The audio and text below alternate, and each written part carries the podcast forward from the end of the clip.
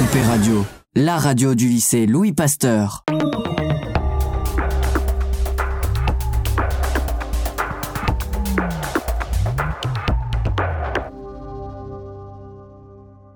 Bonjour à tous, voici la revue de presse de la première semaine de décembre. Du côté politique, l'internaute nous informe que Valérie Pécresse, présidente de la région Île-de-France, a récolté 60,95% des suffrages au second tour du congrès des Républicains face à Éric Ciotti, député des Alpes-Maritimes.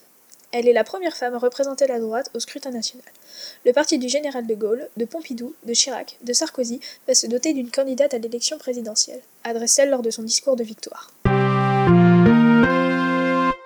Olivier Véran, ministre des Solidarités et de la Santé depuis 2020, annonce sur France Info que dès mi-fin septembre, les enfants âgés de 5 à 11 ans, avec un risque de forme grave du Covid-19, pourront bénéficier de la vaccination, nous fait part le Figaro le 3 décembre. Il rajoute que la vaccination pourra se faire de façon progressive et facultative d'ici le mois de janvier.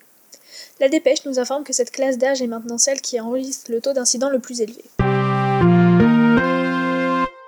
Cette presse continue de nous informer en annonçant l'audition de Cédric Jubilard par rapport à la disparition de Delphine Jubilard, sa femme, le 15 décembre 2020, où il a été incarcéré le 18 juin 2021.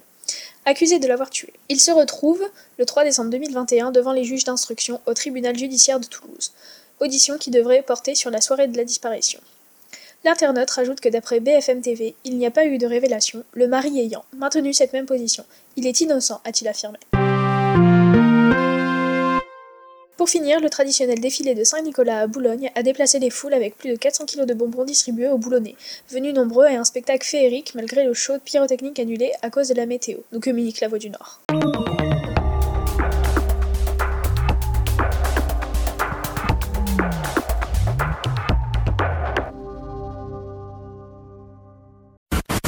LNP Radio, la radio du lycée Louis Pasteur.